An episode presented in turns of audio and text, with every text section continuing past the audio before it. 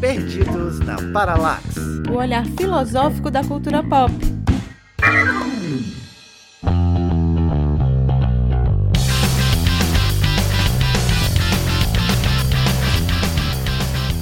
Nome é Reinaldo Farber, do tempo que música sertaneja era escutar moda de viola nas churrascadas com meu tio. Oi, oi, aqui é Mano Bezerra. Gostaria de dizer que tem muita gente por aí negando as aparências, disfarçando as evidências, e o corpo é meu, eu faço tatuagem onde eu quiser.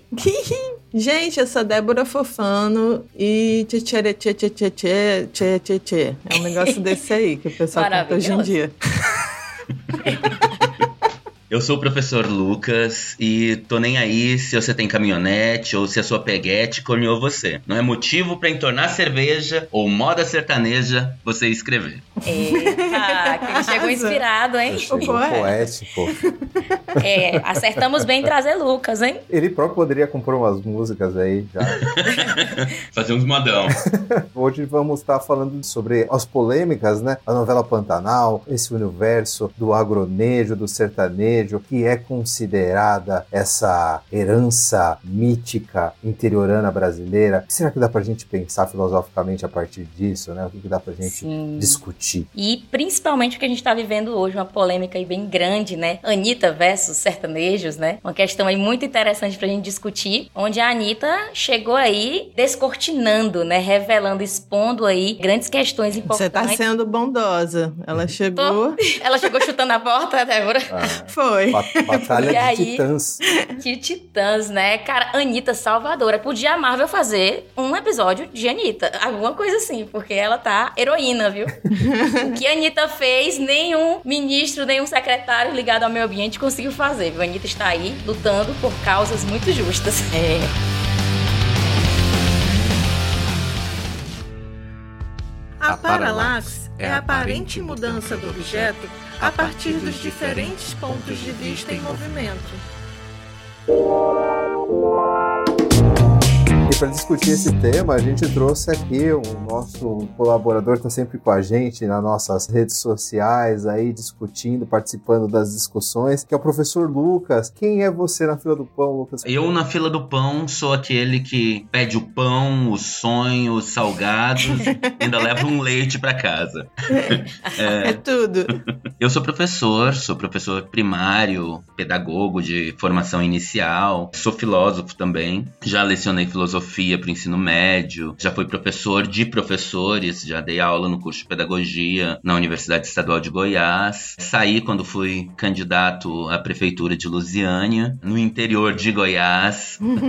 convivo com o sertanejo, convivo com escolher o barzinho que não toca sertanejo para poder ir e frequentar, porque aqui, diferente de vocês que tem baladas próprias pro sertanejo, aqui a gente tem que escolher a balada que não tem sertanejo quando a gente não quer escutar. Porque qualquer bar normal toca sertanejo 25 horas por dia. Então. Doutrinação total, viu? É bem isso. A gente chamou a pessoa correta para estar tá aqui contando suas experiências, né, pra gente. Na verdade, vai ser um programa desabafo, né? É. Um programa desabafo de Lucas e a gente tá aqui para apoiar você e entender que é isso, Lucas. Tamo junto. Ah, gente, mas também a gente quer falar sobre sertanejo, sobre isso tudo, mas vale salientar uma coisa importante, né? Que é uma cultura importantíssima, é uma cultura Sim. que faz parte da formação cultural, do capital cultural brasileiro, a música caipira, a viola e tudo que perpassa. O Reinaldo fala desse universo mítico que acaba compondo cenários de filmes, de novelas, de muitas coisas que a gente certamente admira, né? Particularmente não é o tipo de música que eu escuto, mas eu acho que faz parte da cultura brasileira. Quem nunca chorou tomando uma, né? Uma cachaçinha e ouvindo um chororó. Quem nunca cantou evidências, né? mas assim, Débora, isso é interessante porque a gente percebe um Brasil, os Brasis, né? Então são macro-regiões ali, são várias regiões que têm sua cultura, sua música popular muito própria. A gente vem aqui na região Nordeste, então forró aqui é estourado, né? O forró é igual o Lucas falou. Aqui, estou no Ceará, né? E a gente tem que escolher o bar que não vai estar tá tocando forró. Isso. É a mesma coisa. E quando a gente vai pro sertão, para regiões assim mais interioranas do Nordeste, ainda é muito mais forte, né? Uhum. Aí você chega ali no Rio de Janeiro, você você vê o samba muito forte. Eu tava com duas amigas essa semana postando histórias no Rio de Janeiro, sempre em barzinhos de samba, né? Então, não tem como a gente fugir, às vezes, dessa música popular. Ah, mas tem o funk também. Muito forte, claro, mas assim, como a música ela consegue estar tá ali de forma particular em certas regiões, né? E o sertanejo, claramente, questão da música caipira, essa roda de viola é muito forte, né, no Brasil. E tem uma grande influência, né, na música. Quando a gente pega lá atrás com aqueles os dois filhos de Francisco, Sim. quando a gente pega o chororó, é porque a gente agora já popularizou muito mais, né? Virou algumas vertentes, né? O sertanejo universitário, o sertanejo tal, tal, tal. Mas assim, é uma coisa bem antiga, né? Essa música popular nossa. A gente tem uma construção musical no Brasil que ela dialoga muito com a nossa raiz, com a nossa natividade por região. Nós temos, por exemplo, no sul do país, músicas que dialogam muito mais com o interior castelhano, com raiz é, regional espanhola, é, enquanto para cá, para o Goiás, para o centro-sul do país, nós temos esse diálogo muito forte com o bandeirante, que é o sertanejo. Sim. O sertanejo, ele advém dos bandeirantes, dos tropeiros que entravam Brasil adentro, né? E daí construíam culturalmente o país. Uhum. Bacana mesmo. Assim, essa imagem do bandeirante, que ela é uma imagem que de certa forma ela foi recontada e reconstruída, né, a partir da década de 20 aqui, a partir da Academia Paulista, dos historiadores paulistas, né, que meio que decidem aí tá reescrevendo um pouco essa história aí. Isso aí de certa forma vai se concatenar, eu intuo, né, e aí a gente teria essa uma questão de fazer uma pesquisa maior, né, justamente com aquela política do café com leite, né, que você tinha um, grandes oligopólios que mandavam no país, que eram produtores de café e leite, né, ou seja, agropecuária, e que eles tinham já uma grande influência política aí, eles queriam se colocar no centro dessa narratividade de contar esse país, né, de narrar esse país. E eu acho que é curioso ver como isso se altera ao longo das décadas, né, esse posicionamento de como eles vão contar isso. Eu acho que além da questão assim de ter os, os estilos sertanejos universitários, coisa, depois a gente pode até entrar nisso com mais força. Existe uma diferença do tipo de assunto e objeto que essas modas de violas, essas músicas de sertanejas, elas cantam. Qual o conteúdo, é, né? E contam, né, ao longo dessas décadas, né? Em geral, pelo que eu já ouvi, né, desde a minha infância, ouvindo aí uma Roberta Miranda,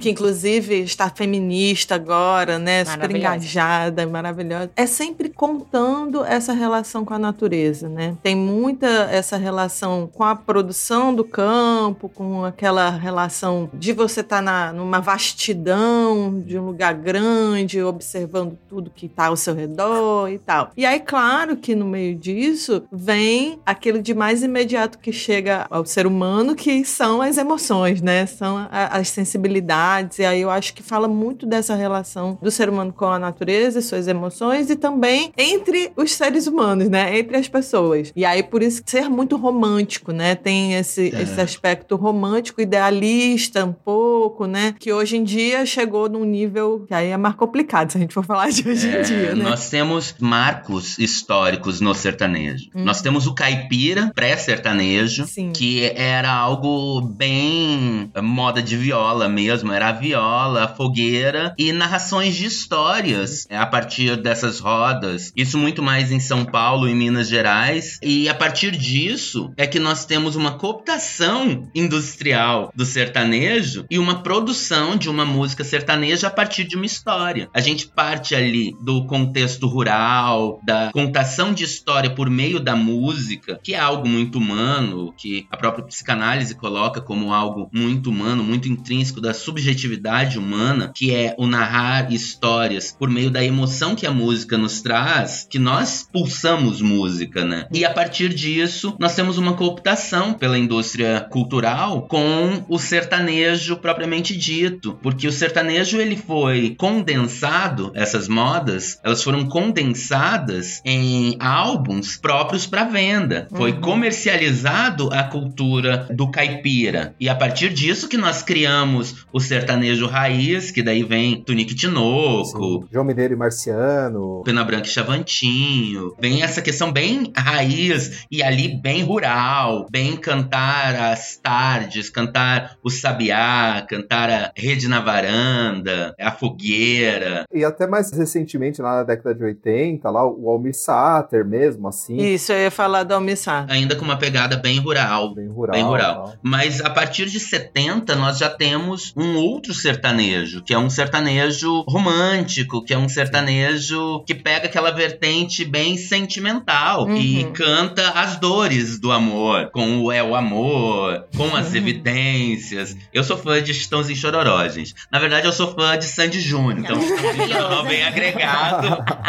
porque Chitãozinho Chororó é pai, os dois, é pai de Sandy Júnior. É pai de Sandy Júnior. Na verdade, você gosta deles só por causa disso. É toda a é, ligação, por, né? Por adesão. Isso é interessante porque essa questão mesmo de que nada escapa à indústria da cultura, né? A indústria cultural. Porque quando a gente pega essa cultura de massa, né? Como tu coloca, e ela é cultura de massa por quê, né? Porque é um produto ali padronizado, pré-definido, né? Pro consumo imediato. Então, acho que quando a gente tinha ali, bem mais atrás, as modas, né? De viola, aquelas rodas ali que para mim passa até uma coisa mítica, assim, né? Mitológica, porque eram contadas histórias, como tu coloca aqui. Isso é captado e tem um mercado ali na frente, diz assim, o que, é que a gente vai fazer para isso ser inserido? Porque nada escapa à indústria, né? Tudo ali tem que ser muito pré-definido, formatado para ser captado. E a indústria é tão perspicaz em perceber isso que hoje, inclusive, ela percebe que o público quer um retorno àquilo que é mais elementar, uma coisa mais simplória, que é esse apelo dos anos 80, que a gente Sim. tem visto esse retorno em vários aspectos da mídia e tal. Sim. Então você pega aí a própria novela Pantanal, né? A indústria cultural tá fazendo o quê? É buscando essas origens, voltando, fazendo esse retorno àquilo que é a moda de viola. Tanto é que você vê várias cenas na novela exatamente dele sentado em volta da fogueira, tocando o tal do cavalo preto, né? E só toca isso, é a única música que ele sabe. E mentira, toca outras também. Mas é porque essa remete a esse imaginário do caipira ingênuo, daquela coisa mais raiz mesmo. E aí a indústria cultural, muito perspicaz, percebeu que esse é um apelo, inclusive um apelo conservador, né? Se a gente for pensar do ponto de vista político, Sim. né? O retorno a essa origem mítica que nunca será inteiramente possível. Obviamente, é um retorno forçado, é um retorno que faz essa coisa via indústria cultural mesmo. Então, é um retorno para aquilo que nem existe mais. É uma coisa que eu penso muito, esse retorno, né? É muito um sintoma da nossa contemporaneidade no sentido desse retorno ao passado, como uhum. se a gente vai faz esse resgate para retomar um momento que foi mais fixado na memória, porque aí a gente pode pegar conceitos como modernidade líquida, a era do vazio, esses momentos que a gente está vivendo agora, né, de uma nova modernidade, né, essa pós-modernidade que nada se fixa mais, né? Acho que o Walter Benjamin fala da cultura de vidro, a gente tem o Bauman falando de modernidade líquida, a gente tem a era do vazio do Lipovetsky, enfim. E aí é como se esse retorno ao passado é um sintoma que aí até eu acho que é o Frederick Jameson que fala disso, né? Que é um sintoma contemporâneo. E aí a gente pega vários elementos que a gente vê voltando, né, culturais. E quando eu vejo o Pantanal, até eu vi alguns memes que fazem essa hora com isso, né? A gente parece que voltou no passado mesmo, né? Porque é. é a novela tal, é a música tal, tudo retomando. E eu acho que isso é um sintoma da gente por não fixar mais nada, né? Tá tudo muito rápido. Eu acho que essa ideia de tipo assim, o passado é sempre melhor, né? É uma ideia uhum. assim muito da nosso tempo que vê problemas no nosso tempo e cria esse imaginário de que o passado é melhor. Aquela pessoa que fica o tempo todo dizendo: "Ah, na minha época não era assim". Meu filho, na sua época tinha outros problemas, né? Eu vejo que embora pareça algo muito atual e muito da liquidez do nosso tempo, nós temos esse saudosismo desde sempre. Eu não conheço cultura humana que não se coloque frente ao passado e diga: nossa, mas anteriormente era muito melhor. É, eu acho que isso está muito mais arraigado ao que é humano, de fixar, de estar tá presente na sua história, na sua origem, na sua raiz, de querer buscar elos com os seus antepassados, com o seu passado, com a sua história, de tentar fixar-se como ser humano, de construir uma identidade do que uma liquidez. Eu, na verdade, eu tenho uma crítica muito ferrenha ao Bauman. Eu não gosto da visão dele de liquidez. Eu acho que bom que nós temos relacionamentos líquidos, que a gente pode sair de situações que o sertanejo nos coloca muito bem. São situações abusivas, situações cruéis ao ser humano. Com a liquidez nós podemos fugir disso. E eu vejo que esse saudosismo que vem fortemente na cultura, desde a cultura romântica do século XVIII, que é eu cantar mesmo, eu propagar mesmo o quanto quanto era melhor antes, o como minha terra era melhor quando tinha um Palmeiras onde cantava o Sabiá, o quanto era melhor antes do português, ou o quanto é melhor antes de nós, o quanto é melhor antes da geração TikTok, o quanto é melhor antes dos millennials chegarem aqui, porque na década de 60 tínhamos disciplina, e isso é algo que o sertanejo tenta trazer hoje. É, a gente pega, por exemplo, as entrevistas do Zezé de Camargo, do Amado Batista, onde eles colocam claramente que eles são a favor do atual governo ou do atual desgoverno, porque antes nós tínhamos disciplina. E com o Bolsonaro, eu tenho dificuldade para falar o nome Bolsonaro, gente. E com o Bolsonaro, nós temos a volta dessa disciplina, inclusive nas escolas, com a militarização do ensino, que é uma forma de você impor essa disciplina, onde a sexualidade tem que ser perseguida. Algo que é muito engraçado, até do ponto de vista do tema de hoje, é que no início da década de 2000, o sertanejo cantava é, o tchê tchê eu vou te pegar na, no banco de trás na minha Dodge Ram, eu vou te levar pra minha Fiorino, de Land Rover é fácil. Então cantava essa sexualidade. É uma naturalização, né, Lucas? Assim, uma naturalização dos aspectos machistas, né? E é algo, assim, que pega o homem, porque o cantor sertanejo em geral é o homem, ele pega o homem como, não, quando eu era adolescente, eu gostava de farrear no fundo da minha Fiorino, mas agora eu cresci e sou adulto, ou como diria Sandy, eu cresci agora sou mulher, então eu tenho que ser um homem de família, agora eu não vou mais pro bar, eu vou pra sorveteria. Então é uma construção que se dá como se nós fôssemos evoluindo de volta pro passado. Nós fôssemos evoluindo para conservar, porque o jovem é revolucionário, o adulto não. O adulto ele tem que ser conservador. Quando a gente é jovem, a gente até é comunista, como diria o Olavo de Carvalho. Mas quando a gente fica adulto e amadurece, aí nós temos que nos voltar para a base da sociedade, que é a família. Ai, meu Deus, gente.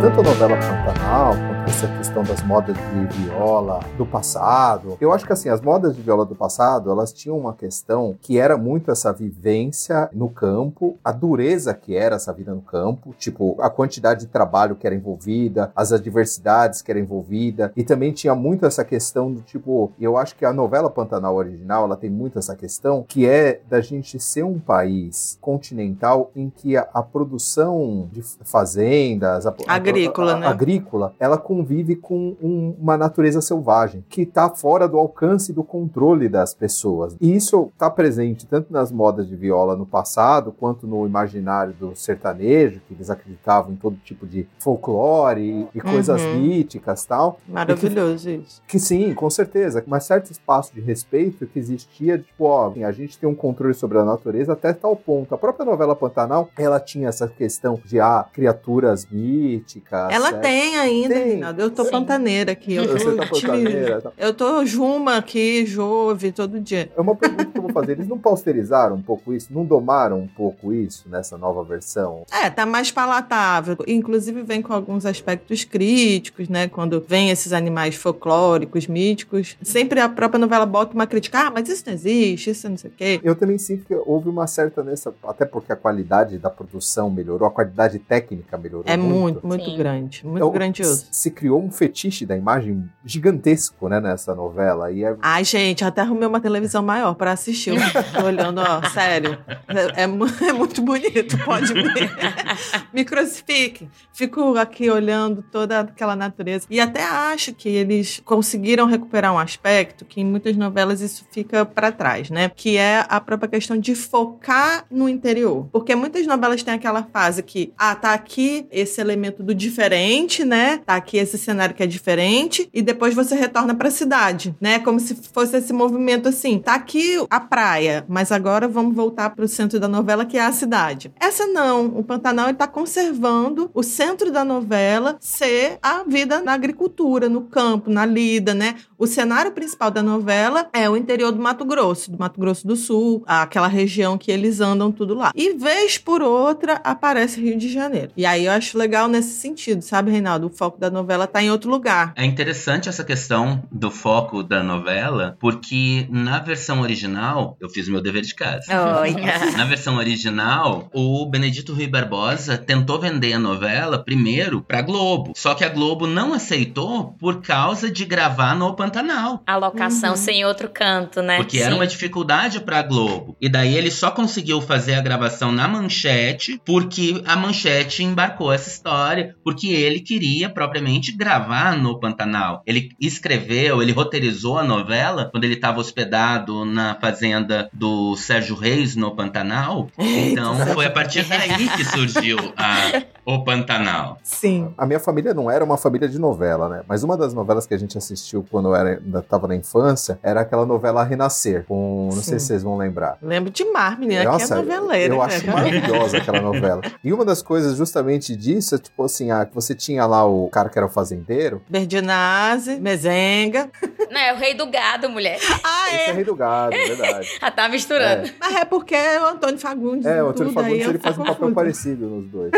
Mas o legal é, que assim, é- esse cara aí, ele era um cara interiorano, ele era um cara que era fazendeiro, que ele tentava domar a natureza, mas no final ele acabava preso por, justamente por causa disso, né? Não sei se vocês vão lembrar, ele enterrou o facão nos pés de um salgueiro, lá no meio do mato, acho que era um salgueiro, esse tipo de coisa. Chega uma hora, ele toma um tiro e fica entrevado na cama. E ele não consegue nem morrer nem viver. E aí ele pede pro filho dele e fala assim, ó, ele não anda mais, né? Perde a sensibilidade das pernas, né? E ele vira pro filho dele e fala assim, ó, você vai em tal lugar, você acha meu facão e você tira meu facão. E o filho dele era o é Marcos Palmeiras, né, na época. Marcos Palmeira, que também tá agora, É, né? Também exato, estava também no. Pantanal original. Também, Sim. é. Uhum. E aí ele vai lá, acha o negócio no meio da floresta, e na hora que ele tira o facão, o facão tá carcomido até a metade. A ferrugem já tinha comido metade do facão. Uma imagem poderosa, porque, tipo assim, o cara tava entrevado na cama e o facão também já tinha sido carcomido. Então tinha uma espécie, assim, de limitação pra exploração da natureza naquela época. A gente tinha uma questão assim do tipo, olha, a natureza vai sempre vencer. E eu acho que a narrativa do sertanejo, do agronejo, atualmente, é uma questão de pungência da indústria agrícola e agropecuária, que a gente pode sobrepujar tudo. É um- existe aí uma certa híbrida aí. É uma mesmo. ligação muito forte, né? Tá tudo muito Que interligado. ignora esse fato da natureza vai vencer, né? É, Porque e- o que o agro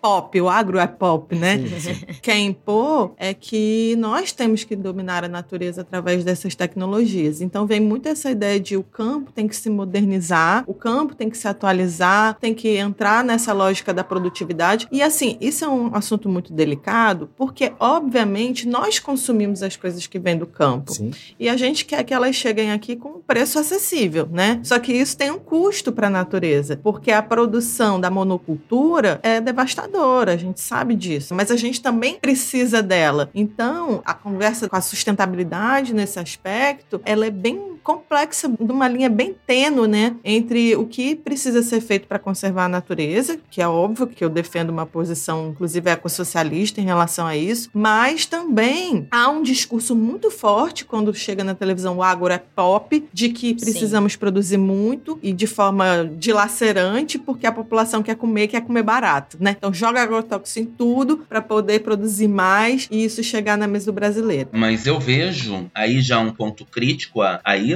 e voltando lá pro Pantanal, e mais especificamente tudo pro envolvido. Benedito Rui Barbosa, você pega entrevistas dele, onde ele se coloca nessa posição de criar uma identidade de sertanejo. Uhum. É um sertanejo criado a partir do Rio de Janeiro, assim como o Bandeirante é gerado a partir de uma perspectiva, o sertanejo que nós temos também é gerado a partir dessa perspectiva. É, inclusive, hoje nós temos canais de caipiras, canais de pessoas nativas, vamos dizer assim, do sertão brasileiro, criticando a nova versão de Pantanal, Ah, porque ela tenta amenizar a realidade do sertanejo. Porque o sertanejo de verdade é aquele que corta a árvore e não se ajoelha diante do boi. Uhum. Porque isso é ridículo. Essa ingenuidade o sertanejo não tem. Então, nós temos essa realidade, nós temos essa construção, nós temos um agro que se coloca inclusive pagando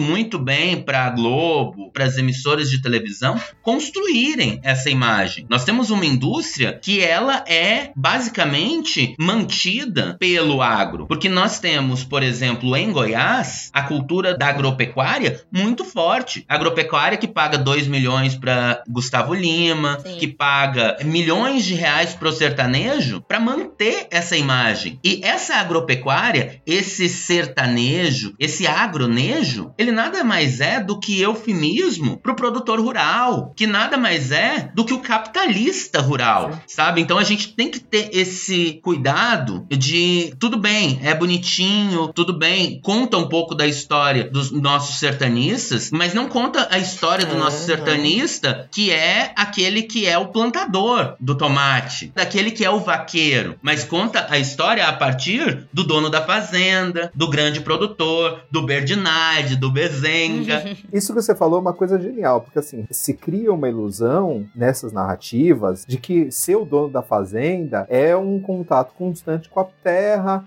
é uma atividade muito onerosa fisicamente e que não é, é totalmente descolada da realidade, né? O fato assim, é bem isso que a Débora falou. A gente tem que tomar cuidado porque esse é um assunto muito delicado, ele tem muitas facetas, ninguém aqui é especialista nisso. Uhum. O fato é que essa indústria agrícola que se é, configura no mundo, né, nesse último século aí, é o que torna possível a gente ter essa situação em que você tem é, disponibilidade de alimento é, em vários vários polos do, do, planeta. A gente tem um problema de distribuição, tem lugares que não chega alimento, não deveria, porque a gente produz alimento suficiente para o mundo todo, mas isso é a questão do capitalismo como um todo. Mas assim, o fato de a gente conseguir produzir comida suficiente para alimentar todo mundo já é, é uma coisa que a gente tem que levar em consideração. Falar assim, legal, indústria agrícola é bacana para a espécie. E o Brasil, ele é um dos lugares mais avançados em termos de engenharia agrícola. A gente tem aí todo um desenvolvimento de tecnologia, esse tipo de coisa. Só que justamente essa posição do dono dono do negócio de que ele acha que ele pode sempre aumentar a produtividade mais um pouco, que ele pode pegar e estar tá lucrando um pouco mais, ele pode produzir mais barato, junto com fatos, porque vamos dizer assim, ah, se cria essa ilusão de que ah, se o, o agronegócio ele produzir mais comida, a comida vai chegar mais barata na nossa mesa. E assim, e o fato não é o que está é acontecendo a, a, atualmente com essa disparidade do dólar e com demandas, por exemplo, de soja. É porque a comida é um commodity, né? Exato. Ela não é alimento, ela é um commodity, ela é mercadoria. Exato. O cara tem a oportunidade de exportar a dólar ou vender para o mercado interno a real. O cara fala assim: eu vou exportar porque é onde eu vou lucrar mais. Vou vender, por exemplo, grãos para a China, ou, por exemplo, eu vou vender grãos para a indústria pecuarista, certo? Para poder alimentar os animais, esse tipo de coisa. E a gente acaba ficando o quê? Até o supermercado e trombando com um pimentão ao quilo de 27 reais. Como outro dia eu peguei, olhei e falei assim: poxa, mas é um pimentão, tá custando um preço mais caro que a carne de porco, cara.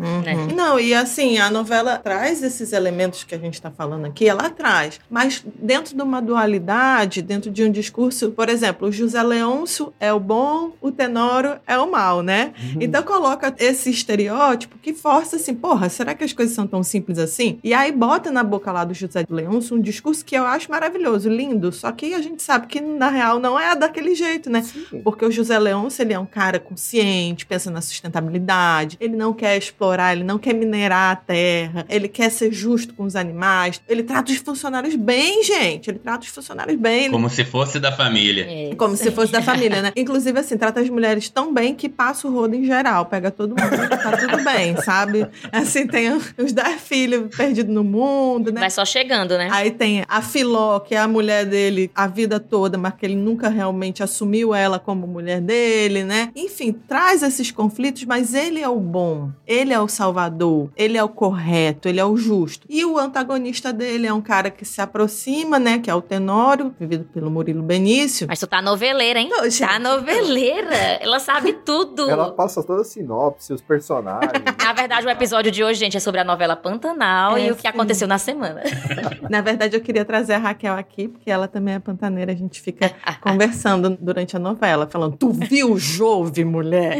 Porque, inclusive, né, o o artista que tá fazendo o jogo é cearense, então fica toda uma polêmica de ele é bom ator, ele não é, eu gosto dele, não gosto. Tá complicada essa atuação dele. E, inclusive, ele é um aprendiz de fotógrafo lá na novela. Agora ele já até passou dessa fase, largou a câmera e foi virar rei do gado também. E aí. É todo mundo rei do gado no final das contas. O querido jesuíta, né? Barbosa. Ele não aqui. sabe nem segurar a câmera, né? Mas é isso, gente. É, mostra um universo que é grandioso, mas coloca é. nesse dualismo, né? Eu sou professor de educação do campo, algo que eu não falei que na fila do pão eu sou professor da educação do campo dou aula em escola rural aqui do interior. E um dos pontos que a gente trabalha bastante é exatamente a questão do conflito entre o agronegócio e a agricultura familiar. É, uhum. É, que é importantíssimo a gente salientar que, embora a gente consuma coisas do campo, pouquíssimas coisas que a gente consome vêm realmente do agronegócio. É, vem da agricultura familiar, né? Porque o agro, na verdade, ele só é pop, mas ele não é real na mesa da população população brasileira. Até por uma questão de, pô, a gente não come soja. Ou a gente consome muito pouco soja. A gente consome muito pouco milho. A gente consome, na real, a horta do cara que tá ali no campo, no dia a dia, que tá se cansando de verdade. Sabe? A gente consome aquilo que é do pai do meu aluno, do produtor rural, dos pequenos agricultores. Eu tô vivendo muito isso aqui na Paraíba, né? Porque a gente tem aqui essa agricultura familiar muito forte, né? são algumas práticas que a gente vai desenvolvendo aqui pelo IF também, de colaboração, de estar junto das feiras, Isso é né? É muito bom. Os IFs aqui também. E aí eu, eu, dou aula de ética e meio ambiente, né? Sociedade e tal. E isso já foi algumas polêmicas em sala de aula, né? Porque eu tenho muito cuidado quando a gente vai falar sobre agrotóxicos, sobre o agronegócio e tentar falar dessa questão da sustentabilidade, que é o ponto-chave hoje pra gente tentar sobreviver, né? Continuar existindo. Com uma vida mais autêntica na Terra, como já diria Jonas, né? E aí a gente já teve alunos, né, de se levantar, de questionar essa questão, dizer, tira o agrotóxico, né? O que é que vai para a mesa do brasileiro, né? Então, assim, é, aqui a gente tenta ter um diálogo muito bacana por isso, porque não é a demanda do produtor pequeno, rural aqui, mas é uma demanda de mercado, né? Uma demanda que é para exportação. Acaba que não é dificultar a produção ou o plantio desses pequenos produtores, mas entender na grandiosidade do impacto que isso está causando no Brasil, né, no mundo, enfim. Mas aqui, claro, não é uma demagogia, ah, não vamos mais usar agrotóxicos, é isso. Até porque essa questão mesmo da produção é necessária para que a gente se alimente, óbvio. Porém, é o cuidado, eu acho que esse olhar para a sustentabilidade, esse diálogo para entender esse processo é importante. E aí, essa conversa tem que ser feita em sala de aula, tem que ser feita da educação popular, né, dessa questão da educação do campo, como você fala. Não, e até porque para os meninos entenderem, aqui tem um projeto muito legal do governo do estado que a escola tem que comprar subsídio da merenda da agricultura familiar. Aí também é assim, né? Eu acho que é uma lei federal, não tenho certeza, mas eu acho que é. Isso estimula, inclusive, que os alunos possam se perceber como produtores agrícolas. Porque se você for olhar, mesmo numa cidade, você perguntar assim: o que, que você quer ser quando crescer? Aquela pergunta boba. Alguém diz que quer ser agricultor? Na cidade grande. É muito ah. rara. Na cidade grande isso não existe, tá entendendo? E isso é uma fonte importante de trabalho e renda que pode estar tá sendo aí muito bem explorada no sentido sustentável dentro da própria cidade, trazendo emprego, trazendo subsídio para a vida e que é. muitas vezes não acontece, né? Aqui a gente tem trabalhado bastante, eu acho que num diálogo com a questão do biodesenvolvimento, do desenvolvimento sustentável, a gente tem trabalhado bastante com a questão da permacultura, uhum. que é mostrar para os alunos e para as famílias deles que a gente lida. É, eu sou professor de escola pública, então eu dou aula no campo, mas é no campo pro filho do caseiro, pro filho do trabalhador rural,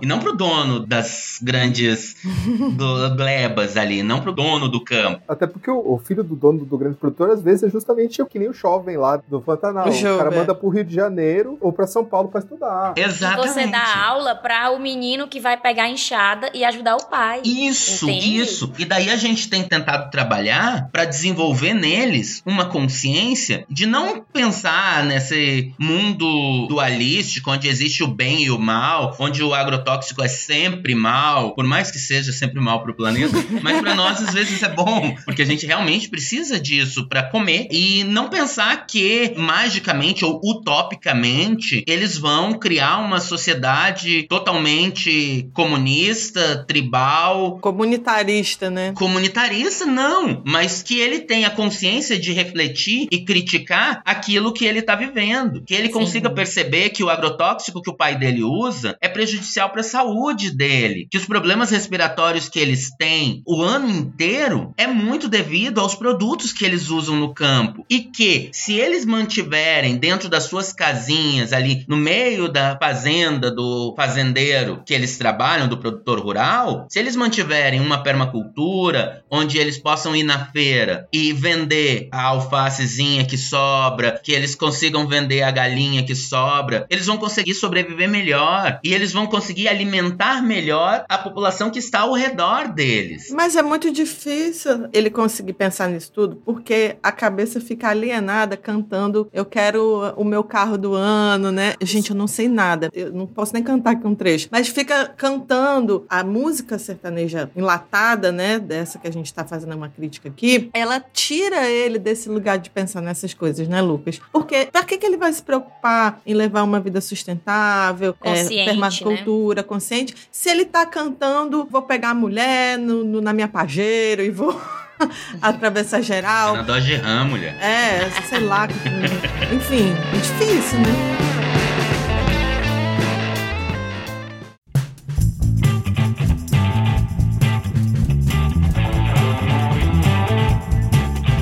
E aí, meu povo, aqui é Fred Costa invadindo esse programa para mais uma semana de recadinhos. Quero aqui agradecer a todo mundo que chegou junto no nosso Apoia-se. Com o apoio, gente, você incentiva o nosso trabalho, porque a gente tem diversos custos que vocês aí que estão ouvindo podem não ter ideia, mas edição, equipamento, tempo de estudo, internet, tudo isso demanda o nosso tempo e o nosso dinheiro. Então, com esse apoio, você consegue melhorar ainda mais o nosso programa. E para apoiar é muito fácil, acesse apoia.se barra perdidos na filosofia, escolhe lá o apoio que você quiser, o valor que você quiser, qualquer um deles vai ser de grande ajuda. Porém, a partir de cinco reais você faz parte do nosso grupo de apoiadores, grupo exclusivo no WhatsApp, que lá tem muito sorteio, muito bate-papo, tem acesso direto a gente para conversar sobre todos os assuntos filosóficos ou não. Essa semana teve um papo sobre comida junina, que a gente foi longe nessa história. E lembrando a vocês que esse mês finalmente vai sair o nosso site. Nele você vai encontrar muitos nossos conteúdos, nossos programas e algumas outras coisas que a gente tem planejado para vocês consumirem e agregar ainda mais os nossos conteúdos. Então fiquem atentos que assim que lançar a gente vai fazer um fuzuê aí na internet, vai chegar essa informação até você. Para se comunicar com a gente, vocês já sabem, mandem dúvidas, críticas e suas opiniões sobre o que a gente vem desenvolvendo para perdidosnaparalaxe@gmail.com. Você encontra também a gente nas redes sociais, no Instagram é Perdidos na Paralaxe, no Twitter PP Paralaxe. Então é isso, gente, segura aí que ainda tem muito programa.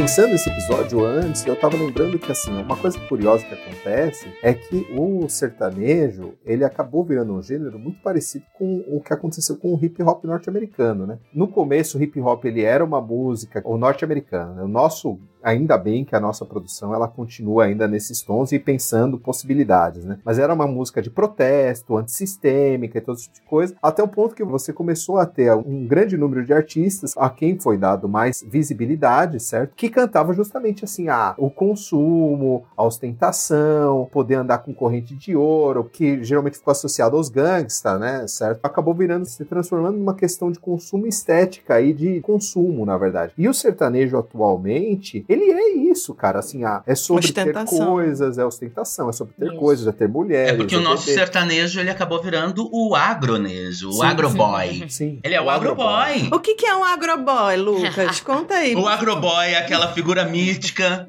que usa um chapelão, assim, daquele chapéu que custa 500 reais. Caraca. Ele usa uma bota de couro, uma fivela Parece a tampa do Nescau. brilhante. Parece o próprio sol quando chega na festa. Uma camisa xadrez, Agarradinha. agarradinha, uma calça colada. Um físico construído com muito whey protein e academia. E é claro, claro, ele tem brações e perninhas curtas. e ele chega na balada de Hilux, que se você andar no campo, você vai capotar, porque aquele negócio não funciona pro campo. Mas ele chega na balada de Hilux, ele sai da balada bêbado fazendo racha, que aqui em Goiás nós tivemos um caso na semana passada gravíssimo, que matou inclusive uma adolescente e um rapaz de 19 anos. É, e ele vai sair no racha e ele vai chegar cantando o seu sertanejo no, no paredão, porque a traseira da Hilux não dá pra ele andar no campo, porque ela é rebaixada do peso do som. e ele vai sair bêbado cantando cavalinho de pau com 15 garotas juntas no carro com ele. Então, esse é o agroboy. Mas, obviamente, querendo ser aquele homem de família no futuro, né? Aquele homem fiel. No futuro, ele vai abandonar a balada Sim. e vai querer a sorveteria com a família. Aí uma mancha. E três famílias diferentes. Ah, isso é certeza. Ele gosta tanto de família que ele tem Isso, três. ele vai ter logo três. Lembrei agora da música chamada assim, Homem de Família, né? De Gustavo Lima, que também é um nome que eu não consigo falar muito bem, sabe, Lucas? Que é uma pessoa que me dá uma ânsiazinha, assim. Aí, no caso, essa música dele, eu acho assim, uma, sei lá, desculpa, mas é uma violência muito psicológica, assim, porque é assim, eles fazem um, um ideal de mulher, né? Como se eles estivessem valorizando a mulher, que é a mulher, aquela mulher única, transformadora, Bela, que vai mudar ele, lar. né? Não, e que ela que vai fazer ele ser o fiel, né? Ela que vai mudar os Ah. hábitos dele. Então ele vai se tornar homem de família por ela. Então é uma violência muito grande porque coloca a mulher como essa figura que eles querem idealizar, mas é só pra ela curar ele, pra ela ser a transformadora da vida desse homem que era o da balada, o agroboy, que vai se tornar o homem de família das suas três famílias. Que né? missão dessa pobre. Planta um desejo no agroboy e na menina também, né? Que a menina ela acaba pensando assim: olha, Poxa, transformei, né? se eu me esforçar o bastante, se eu aguentar sapo bastante, eu vou dar a esse cara a redenção e ele vai se transformar em uma outra coisa, que é o cara que vai me levar na sorveteria, que vai cuidar dos filhinhos, esse tipo coisa. É aquela visão de que você vai conseguir mudar o que tá errado no garoto. Porque no fundo, no fundo, ele é só uma criança. Ele é só um Sim, é só um menino menino. que ainda não amadureceu. Não é que ele seja ruim. Não é que ele seja errado. Ele é só um menino. Ele tem 40 anos de idade e mora com o pai e com a mãe. Mas ele é só um menino. Inclusive, assim, se você for ver, assim, eu posso estar enganado, assim, eu assisti pouco do Pantanal, né, também. A gente vai acabar voltando pro Pantanal. Mas, assim, a Pantanal, assim, você tem aí a figura do dono da fazenda, que eu esqueci o nome do personagem. Zé Leôncio. Esse cara, ele já é o homem aí responsável, apesar de ele adorar famílias, né? Como ele tem várias, né? Como vocês falaram. Ele é cercado de caras que já estão na maioridade, já deveriam ser responsáveis. E de uma mulher já se cobra a responsabilidade, certo? Quando ela passa de 20 anos, já é mulher. Mas você tem esse monte de filho dele aí, que é esses caras aí que agem assim, nas intempéries, que são cabeça quente, que mete o pé pelas mãos, e esse tipo de coisa, que não consegue ter uma maturidade, né? Não consegue ter uma racionalidade. Mas é um homem bom, né, Débora? É um homem bom. É um homem É. bom. Ele é bom. Eu acho que é isso. Essas letras de música também colaboram muito para essa questão de manter, né, viva essa vida conservadora, machista e de forma muito assim sutil, né? Porque a gente vai mantendo as hierarquias, as relações de poder, tudo muito ali muito mascaradinho, tudo muito ali aceitável, né? E é muito importante porque há um crescimento muito favorável do feminejo, né? Sim, das sim. mulheres que estão aí na música sertaneja, né? Então a gente vai ter Marília Mendonça, né, que nos deixou precocemente, a gente vai ter Maiara e Maraísa, a gente tem Nayara Azevedo, a gente tem mulheres que ficam buscando esse empoderamento, mas às vezes também algumas letras das músicas acaba sendo uma agressão, uma rivalidade Sim, sim. entre mulheres, né? Apesar de já ter mudado muito. Mas isso aí eu acho que é algo que também a gente pode ver como algo que fica sendo enraizado, mas que tá sendo mudado, né? Eu acho que um clássico da Marília Mendonça é aquele Supera, né? Eu acho que é maravilhoso porque ela traz aquele alerta sobre um relacionamento abusivo mesmo, né? Então, se ele não te quer, supera, né? E aí, assim, eu acho que o, que o papel das mulheres também, por mais que ainda há muito aprisionamento, uma supervisão constante desses agroboys ou desse sertanejo que sempre foi predominantemente masculino, Sim. tá mudando aí o mercado, né? Vai trazendo novas questões. Às vezes ficam até considerando ainda que é mimimi, são letras muito assim para buscar esse feminismo, né? No entanto, eu vejo muito mais como essa questão de um alerta, né? Dizer assim, olha, a gente tá aqui também, porque é um mercado que era todo deles, só era duplas, né? A gente começou com as duplas sertanejas, a gente vem ali sempre era dois irmãos, dois irmãos, vamos lá, o primo e tal, e ficou muito forte isso. E agora a gente vê duas irmãs, a gente vê mulheres se posicionando, né? Então acho que essa forma também de da gente mudar um pouquinho e que o feminejo tá aí, É o né? feminejo, Crescendo. né? É o É. feminejo. é. vivendo aqui em Goiás, eu tenho uma crítica um pouquinho menos esperançosa. Embora nós tenhamos mulheres é, surgindo, embora nós tenhamos tido Marília Mendonça, que chegou até a ser ele não por uma semana e depois voltou atrás porque o público caiu matando, eu sou muito freiriano. E Paulo Freire ele já nos coloca que a cultura, enquanto ela não for é, libertadora, enquanto a educação não for libertadora, e aí eu coloco a cultura como parte da educação, nós continuaremos tendo a opressão. E é o que nós vemos tanto no Pantanal quanto na música sertaneja, é aquelas pessoas que são do campo, da enxada, que chegam a um poder aquisitivo, como Zezé de Camargo, como Leonardo, como Gustavo Lima, Eduardo Costa, que ao chegarem num poder aquisitivo maior, eles se tornam o dono da fazenda e tratam mal Explora todo mundo. o cara da né? enxada, eles são Sim. exploradores do mesmo jeito. Então eu vejo a cultura engolindo essas questões. Eu vejo o feminejo sendo engolido mesmo. Muitas vezes perpetrando essa questão de machismo, assim, violento, onde você vê músicas que cantam: Eu cheguei na balada, te vi com ele, aí eu cheguei dando porrada mesmo, porque eu não consegui me controlar. Isso é uma música que tava no top 10 de 2018. Uma coisa que eu sinto falta é a lacuna que existe nessa música sertaneja pra diversidade dos romances, né? Sim, Porque sim. não existe, né? Você sempre tá falando de homem e mulher, de heteronormatividade, né? E é uma lacuna muito forte, assim. Ah, uma lacuna porque é preconceituoso mesmo. Preconceituoso. Essa galera É, é hétero existe- topzeira. Isso. Hétero- Pra eles isso é um tabu violento. O tempo inteiro é naturalizando esses aspectos mesmo machistas, assim. Tudo segredo de Brokeback Mountain. Isso.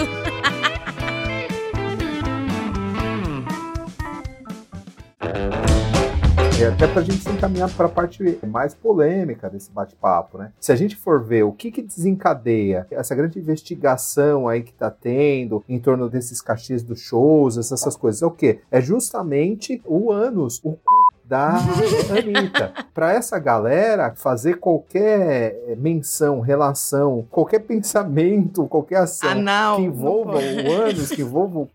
já é um problema gigante pra eles, Tabu. cara. É um tabuzão. Então, assim, na hora que ela pegou, ela tatuou isso aí, eu aposto. Mas vamos atualizar aqui. O que, que a Anitta tatuou? Eu não sei. Eu não sei. agora. Mas é tão pequeno, é um botãozinho É. praticamente tatuado lá, Clara. Mas polemizou muito. O que, que é, Manu? Tu sabe? Não, É, foi feito um verdade- vídeo, gente. Ela tinha um reality, né? E Sim. aí ela, nesse reality, ela comentou sobre essa tatuagem e tal. E aí, é algo bem pequeno. Dizem que ela tomou de um botão mesmo ao redor, né? Ia ser legal se fosse aquelas inscrições lá do anelzinho do Senhor dos Anéis, né? Em volta. né, É, cara? Ia então. ser maneiro, cara. Tem um vídeo. Tem um vídeo, Lucas. Ainda bem que a gente tá num, num podcast. O que que viralizou? Há um vídeo do dia que a Anitta fez essa tatuagem. Não é um vídeo explícito, não mostra a tatuagem, não mostra sequer o cu da Anitta. Ah, então não quero. Mostra, mostra ela sendo tatuada, Sim. entende? Mostra de longe ela sendo tatuada. Sim. E isso foi o que gerou todo o burburinho. Porque o que, que nós vemos aí entrando nessa questão da raiva? Porque não tem outro nome, é da raiva. Não, volta aqui, eu fiz a minha pesquisa, tá? Ela tatua amor em inglês, love. Ah, love. Tem aqui. Ui! Só. palavra amor em inglês, love. Romântica romântica, ainda. cara. Olha que coisa linda. Romântica Óbvio, né? Ela é a última romântica de Lulu Santos. Ela só quer dar o amor dela pra alguém, cara. Mas não pode, porque é isso que a Manu tá falando. O que incomoda é esse lugar de que você tá mexendo com algo que tem que ficar quieto, que não pode ser falado, tem que estar dentro dessa relação conservadora, dessa heteronormatividade, Pra né? fora, que não né, envolve Débora? Não pode ter Não, não, Não pode. pode. não Pra pode. fora. Tá fora. É, o que eu vejo é um, um ódio. Um ódio a tudo aquilo que eu desejo. E que meu superego diz que não posso, eu odeio. Embora eu queira. Sim, é recalcado, né? Embora eu queira mostrar-me, embora eu queira poder dizer que eu gosto, poder ter outros modelos de relacionamento, porque nós temos dentro dos agroboys, agroboys que são homossexuais, inclusive são homossexuais preconceituosos. Sim, sim. Porque eles dizem claramente, olha, você pode até ser homossexual, não tem problema. A gente até tem amigo homossexual. A gente até tem um relacionamento com um amigo de garantia. Mas em aparência você tem que ser hétero. Você tem que ser hétero, você tem que ser um homem. Não pode Como ser assim trans, você né? vai ser um gay afeminado? Sim. Você tá provocando a ira dos outros. Você tá escandalizando o É irmão. verdade. Aquele cantor, o Rodolfo, que tava no Big Brother, né? Então ficou muito forte essa figura do agroboy com aquele cantor. Porque lá ele ficava, mas vocês não me ensinam nada, não sei o quê. Aí o pessoal fica assim, por que, que a gente tá nessa geração já, século XXI, e o povo quer que seja ensinado a não ser machista? Ele botava esse discurso que ele foi criado nesse meio e que ele tinha, representava, né? A classe mais assim, não vou dizer brucutu a palavra, né? Mas já falei, tipo assim, alguma coisa mais forte, né? Eu tenho que ser assim, eu sou grosso, eu sou um ogro, eu não sei ser de outra maneira, né? E tal. E é isso que é, ficou até muito mais forte naquela época também desse cantor que tava no Big Brother, Manu. né? Porque ele queria que fosse ensinado pra ele não ser assim, porque ele tinha sido criado, né? Sim, É interessante o quanto o sertanejo hoje tem como subterfúgio a música. Porque, embora eles sejam, eles precisem ser homens másculos que não demonstram sentimentos, que são extremamente fortes, que matam a onça, que matam a cobra. A música, a sofrência, ela é exatamente esse ponto de fuga, onde eu vou cantar as minhas dores, onde eu vou dizer que eu fui corneado, onde eu vou chorar como meu amigo, esse meu chifre. Ai, gente, adoro arrastar o chifre no chão. Adoro aquele papo. Arrastar o chifre no asfalto. No asfalto, é muito. Deixa bem amoladinho, né, Débora? É. Não, mas a- esse Zé Neto e Cristiano são outros dois, cara. Não dá, intragável. machista. Olha, eu acho que o mais intragável que Gustavo Lima Ai, não, é o Zé Neto Cristiano. É. Por quê? Porque nós temos ali a figura de duas pessoas com muitos escândalos no país. Temos fotos vazadas do Zé Neto. Nós temos montagem de foto para parecer mais dotado do que se é. Hum, Nós temos casos de vídeos vazados com fãs no camarim, enquanto homem casado, pai de família, com a esposa grávida. Mas eu vou apontar o erro do outro. Eu vou dizer: olha, a Anitta perverte a sociedade.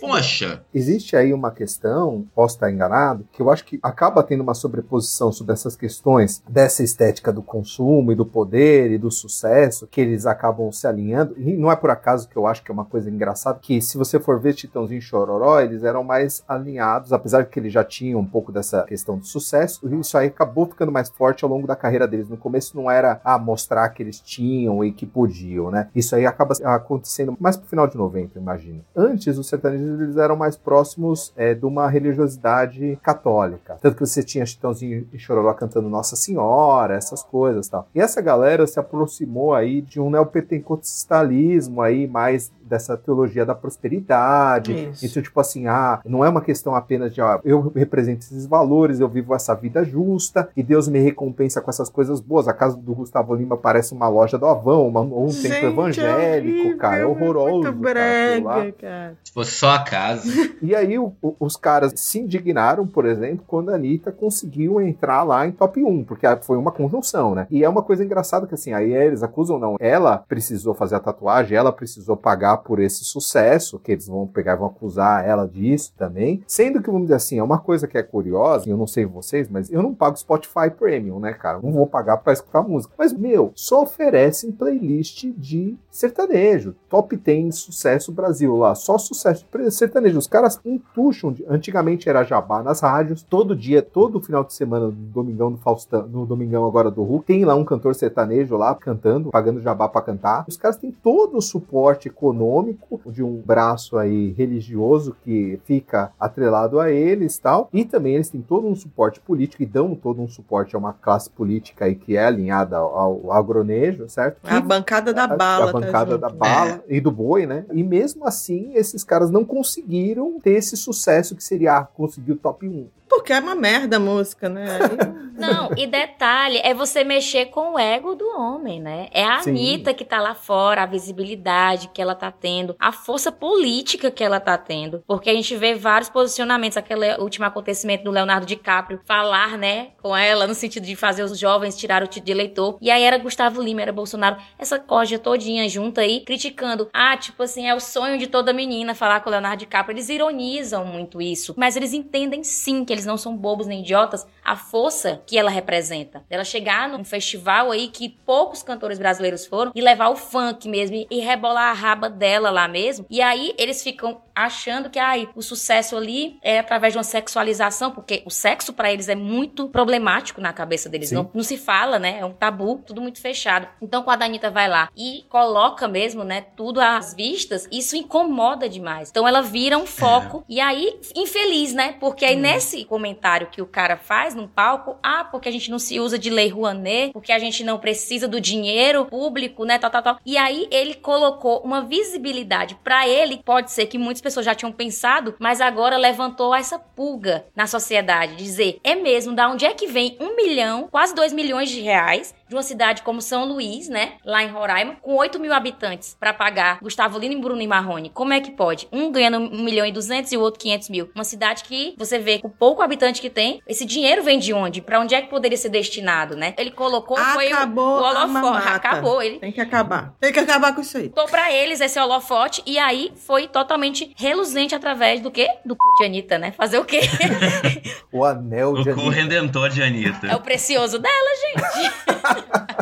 Acho que pra chegar nesse ponto, nós temos a figura do sertanejo construída, quase que costurada com o produtor rural. Eu digo a música sertaneja. Ela é costurada com os ruralistas, com os grandes donos do capital, com os antigos grileiros, porque agora eles ganharam um nome mais bonitinho, que é o ruralista. Então eles são costurados. E essa costura é feita com uma linha que envolve a religiosidade. Porque nada melhor do que eu falar com a população para me manter no poder do que eu costurar uma cultura que faça com que as pessoas mantenham o conservadorismo, ou seja, nada pode mudar. Tudo está ok. Se não está ok, é porque está mudando para pior. Então vamos voltar ao que era antes. E a gente costura conservadorismo, políticos de direita sem vergonha, sem nenhum critério, e a gente costura com grandes produtores rurais. A gente faz uma mescla entre dinheiro, religião e corrupção, onde Gustavo Lima, Zé Neto, Sérgio Reis são só figuras míticas que levam o rostinho bonito. E a cultura popular para conseguir angariar votos, para conseguir angariar um movimento que cria uma realidade, que cria uma realidade onde o brasileiro passa a se dizer defensor de arma, defensor da família tradicional. E dane-se se até ontem eu era muito afim de ter 15 famílias. Dane-se se até ontem eu era um menino e me relacionava com quem eu quisesse. Hoje eu vou atrás daquela menina que foi guardada virgem, a Juma, para que hoje eu consiga ser homem de verdade, porque essa mulher vai me fazer homem de verdade. A Anitta representa uma sexualidade que eu não quero. É uma sexualidade onde a mulher sente. Mulher sentir? Que coisa horrorosa isso. Mulher ter prazer, mulher ter tesão. Mas se mulher tiver tesão, ela vai poder me cornear. Ela vai poder sair de uma relação horrorosa, onde parece bonitinha, porque depois de me bater ele me traz flores, e ir simplesmente dá porque tem prazer, pô. Sabe? Porque ela consegue se sustentar. Isso aí tá na novela Pantanal, né, Débora? Que a Débora é mais pantaneira aí. É a história da Maria Bruaca, né? Que é um- uma personagem que ganhou uma visibilidade muito forte, porque quantas mulheres sofrem isso, né? Essa violência doméstica e não consegue ter voz e tal. E quando ela começa a sentir, né, o corpo dela, a entender que ela pode pode ser dona de si. Foi uma, um salto gigantesco dessa personagem. E eu acho que talvez nem na época que foi lançada, né? Anteriormente Pantanal, tinha o poder que tem hoje dessa personagem, né? Mas ela tá sofrendo. Sim, mas eu tô dizendo aquela virada, porque foram cenas muito importantes. Mas a virada dela foi agora revirada. Por se mostrar empoderada, ela começou a sofrer violência. Sim. E uma violência, inclusive sexual, né? E aí agora ela tá sofrendo com isso e voltou a ter o comportamento anterior, Sim, porque ela não consegue sustentar aquilo. E é interessante como isso está sendo tratado na novela, porque mostra assim, não basta se empoderar, né? É difícil você conseguir manter essa postura diante de uma sociedade tão machista. O que aconteceu é, ela foi se empoderar, aí os machos chegaram junto e falaram, então vem cá que eu vou lhe comer. Foi isso. Uhum. Então é super complicado a maneira como isso funciona, né? Não, mas eu quero só ressaltar alguns diálogos que foram ditos na época do empoderamento, como isso foi sim, bom sim. e importante pra muita mulher ouvir, né? Ela fez várias reportagens depois falando disso. Só que a violência, pior ainda vindo agora de novo, né? E aí a gente espera É, uma nova exatamente. reviravolta dela, né? Claramente a gente espera isso, né? E aí eu continuo assistindo a novela. É isso. É basicamente como o sertanejo trata a Anitta. Objetifica totalmente a Sabe, mulher. não, né? não, não diferencia. Claro que a gente tem. Pô, a Anitta é uma mulher rica, não é uma mulher Uhum. pobre, não é uma mulher que tem outras dificuldades. A Anitta se fez uma mulher rica, que é bom que se diga que ela se fez, ela se construiu. Não, ela tem um tino pra negócios, ela fala vários Sim, idiomas. A Anitta realmente ela estudou, ela se dedicou. sabe? Então, pra ela é um pouquinho mais fácil. Mas ainda assim, ela sofre de um cara que, poxa, não é o bastião da ética e da moralidade, como Zé Neto, poder apontar o dedo e falar como se ela fosse errada e ele o certo. Isso mata, porque daí nós temos um cara corrupto, porque quem se beneficia de dinheiro de corrupção é corrupto, tô apontando o dedo pra uma mulher porque ela é errada, porque ela sente prazer, e ele é certo porque ele abre mão disso pra ser de família e com isso ele enriquece e tem uma loja da Ravan, ele, o Gustavo Lima, o Eduardo Costa tem uma loja da Ravan e vários carros multimilionários dentro, é esquisito. E a gente não pode esquecer que, assim, politicamente, a gente vive um cenário em que as leis de incentivo à cultura são desincentivadas, né? Não existe uma política de cultura consolidada da parte do governo federal, no sentido de a lei Rouanet é sempre criticada, né? A própria lei Aldi Blanc, né? não foi renovada. A Paulo Gustavo, que seria uma tentativa também de incentivar Tá sendo, é, massacrada é, aí, né? Tentando. cada vez mais tirada de foco. E aí você vê esses grandes shows milionários poderem acontecer com dinheiro que não é nem destinado à verba para cultura, né? As prefeituras fazendo aí um populismo barato, né? Não, barato não, caríssimo, aliás, fazendo essa política de pão e circo, literalmente, que é uma coisa tão antiga. E às vezes nem pão estão dando, né? É só o circo. Mas às vezes nem é um circo, né? Porque pelo que eu tava vendo, todos os detalhes desse esquema é, É, uma coisa é. muito louca. Mas, por exemplo, assim, uma das coisas que se levantou a lebre é que, por exemplo, assim, teve um show aí do Gustavo Lima que foi cancelado, queria ser cobrado um cachê de é, um milhão, e aí, no ato do cancelamento, a prefeitura teve que pagar como multa é, um cachê de meio milhão. Então, assim, uma das coisas que o pessoal tá levantando a lebre é que muitos desses shows, eles nem têm a pretensão de ser Tem realizados. nem estrutura, né? Uhum. Pra. Exato, você não tem estrutura no local para estar recebendo o show. Você já sabe que você não vai conseguir trazer o público necessário para realizar o show também. A prefeitura contrata, ela depois ela cancela e aí, para onde que vai esse dinheiro? Será que esse dinheiro, não, não sei. Ninguém pode pegar e tá falando que sabe, mas será que esse dinheiro volta todinho para mão do Gustavo Lima? Certo? É uma coisa que a gente podia pegar e tá investigando Tem que ser investigado. tem que ser investigada. É por causa disso que é importante continuar essa pressão em cima desse assunto nas redes sociais, levantando a hashtag, levantando a evidência disso aí, para os grandes veículos eles terem que falar sobre isso. É os grandes veículos, como eles recebem também para estar levando esses artistas cantar nos programas dominicais, nos programas de sábado, esse tipo de coisa, não é muito do interesse deles falarem disso, mas eles estão se, se vendo forçados a ter que falar disso aí. É interessante a gente continuar essa pressão para a gente saber, porque pode ser que não tenha nada a ver, pode ser que assim, são rapazes honestos aí e tal, eles não fechem um contrato com a intenção de E não dá pra gente generalizar, É. né? Agora é interessante o que aconteceu, porque isso já tá levantando assim um olhar pra não acontecer dessa dessa forma. Não, porque teve até o choro do Gustavo Lima, né? Chorou, porque ele não sabia Sim. que o dinheiro. Oh, Mas assim, coitado. Rio Grande do Norte agora cancelou dois shows que ia ter Sim. por causa para destinação de verbas para outras causas, né? Outras questões mais importantes, né, na cidade. Então isso aí movimentou muito. Acho que claro que vai acontecer os shows. Eu tô aqui numa região que o São João é fortíssimo. A gente tá vendo aqui vários shows já acontecer e que vão ter outros shows. E a cidade quer isso também, eles gostam disso. No entanto, eu digo o seguinte: vai ter um olhar diferenciado dessas prefeituras. Eu entendo porque eles vão ter medo dessa cobrança que antes não tinha. Eu acho que tem que ter show Sim. mesmo, de qualquer gênero musical. E se o público da cidade eles tem mais essa maior afinidade com o sertanejo, eu acho justo. Não adianta você querer falar assim, ah, eu vou pegar, eu vou trazer aqui a Anitta ou o MC da pra tocar, que muitos assim, não vai ter relação com esse público, certo? A gente tem que respeitar essas Claro. regionalidades. Só que o que acontece nessa história é, por que para iniciativa privada os caras cobram, por exemplo, 60 mil, 120 mil, Uhum. e da prefeitura cobra 1 milhão e 200. Isso aí tem que ser investigado, né? Esse é o problema.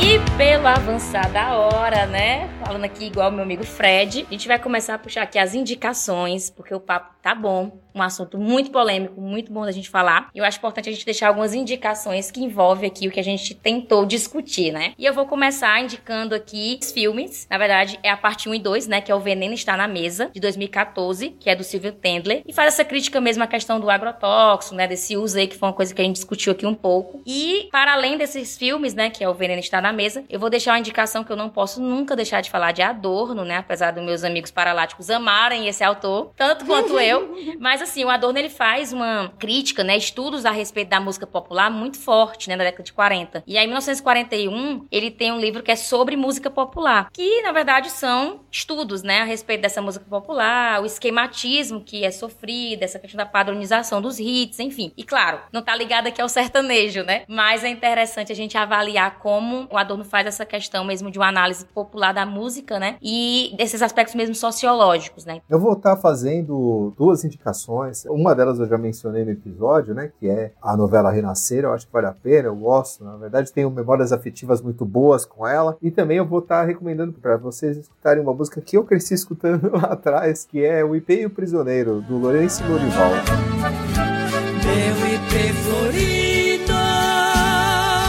Antigamente esse sertanejo tinha muita coisa a ver, com- até com um pouco do, do rhythm and blues, um negócio meio que um sofrimento, a diversidade, ser preso, essas questões assim, apareciam, hoje em dia não tem tal. E correlacionado a essa questão aí do consumo dos alimentos, isso não é exatamente sobre a produção agropecuária tal, mas eu acho que vale a pena recomendar o, o documentário Muito Além do Peso, que ele fala sobre a indústria alimentícia como a indústria alimentícia, ela de certa forma condiciona a gente, as crianças principalmente, a uma certa preferência aí de tipo de alimentos e sabores, esse tipo de coisa tal. E é bem interessante aí você ver aí como as crianças se relacionam com os alimentos processados, com os alimentos naturais, até para a gente pensar qual que é a relação que isso aí acaba dando, por exemplo, para a gente ter uma indústria tão focada na monocultura e que não valoriza tanto o pequeno produtor que produz a variedade e a diversidade no alimento aí. Eu acho que isso aí tem bastante a ver com algumas questões do preço dos alimentos que a gente vive hoje aqui no Brasil. Acho que muito importante a gente fazer uma leitura, principalmente a respeito de ideologia. Eu acho que fazer uma leitura dos textos de Marilena Chauí quanto à ideologia. Zizek tem um livro interessante sobre, que agrega um monte de textos, que é um mapa da ideologia, para a gente conseguir entender uh, o que, que se passa, o que, que acontece nessa construção de ideias que não acontece do nada, que não surge do nada. Acho que o mal-estar na cultura de Freud é um texto básico para que a gente consiga entender os prós e principalmente os contras de uma cultura de massa não refletida. É muito importante que a gente entenda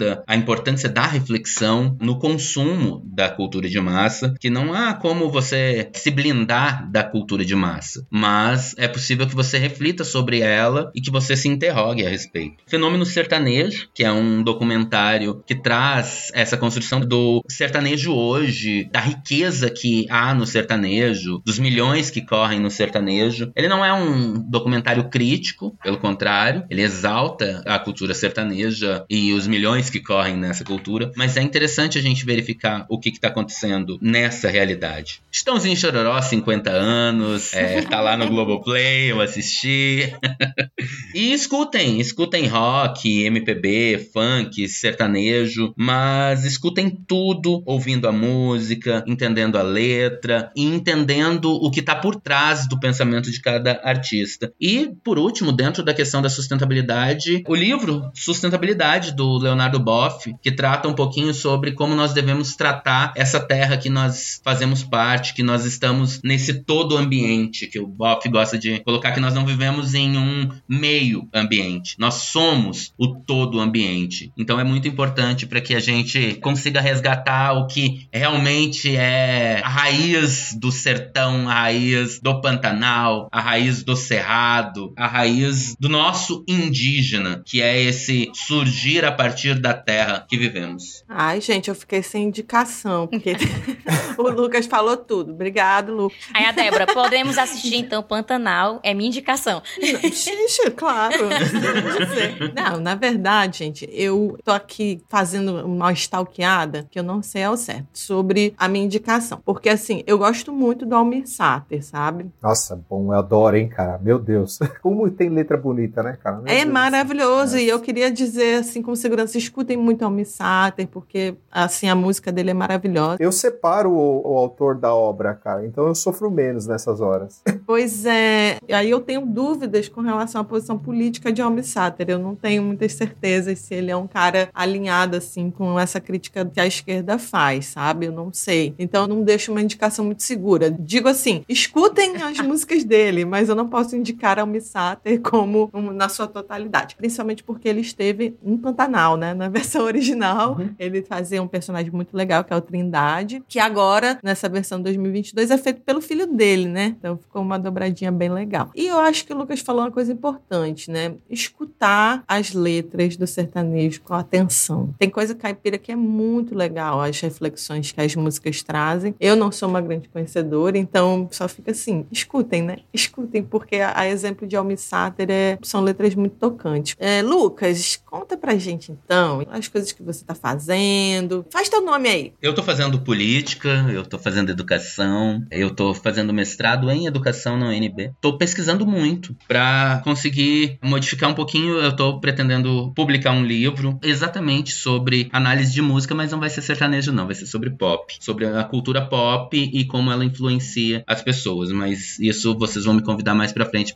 Show. Vamos sim. apresentar. Estou trabalhando arduamente em 2022 para eleger companheiros progressistas, eleger um Congresso progressista, um Senado progressista, governos progressistas no Distrito Federal e em Goiás, porque eu faço essa ponte, e principalmente eleger para a presidência da República alguém de caráter progressista. Vamos eleger Lula em 2022. Eu acho importante a gente estar nessa empreitada para derrubar o bolsonarismo. Então, 2022 é um ano de muito trabalho para mim dentro da política. Saí do PSOL, fui presidente do PSOL, né? Mas em 2022 eu tô aí para construir uma campanha eleitoral, então vai ser de trabalheira. E 2024 venho a prefeito de novo em Lusiânia. Muito bem. É, construir uma cidade melhor. Pra me achar no Instagram, professor Lucas. Pra me achar no Facebook, professor Lucas. Pra me achar no Twitter, professor Lucas T. professor Lucas com K, porque meu Lucas é com K de registro. Poxa, Lucas, muito obrigado por esse papo incrível aqui com a gente. Você foi maravilhoso contando suas histórias, suas vivências, suas aventuras. E realmente, é o que você está falando, e Reinaldo estava aqui salientando, é muita luta. A gente está para baixo de afogado em tentar mudar essa circunstância política desse país. Então, muita força aí e brigadão, cara. Valeu, Lucas. Foi muito bom. Valeu, queridos. O grande resumo desse episódio é que a gente tem que seguir refletindo as aparências e destacando as evidências, na verdade. Ao contrário da música. Pra gente não viver mais fingindo e seguir enganando a nossa percepção. Então, por isso, preste atenção no sertanejo, preste atenção naquilo que você consome, na estética dos seus ídolos. Pense sobre o que você tá ouvindo, sobre aquilo que você tá vendo na telinha. Porque a gente gosta de tudo isso, mas não pode deixar de pensar, né? Tchau, gente. Até a próxima. Tchau, gente. Beijo. Tchau, tchau! Tchau, tchau, tchau, tchau, tchau.